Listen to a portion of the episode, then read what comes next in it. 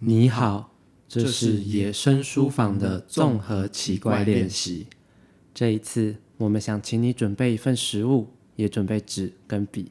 不，纸笔不要拿来当食物，纸笔用来写字。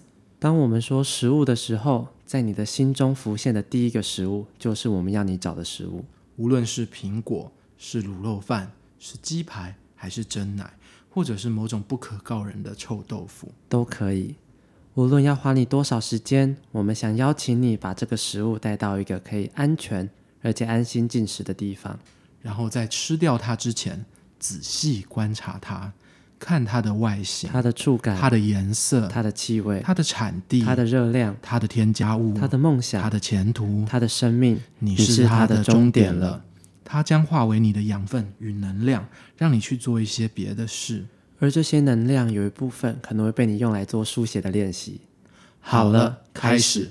好好的跟食物对话，你有什么想要对它说的吗？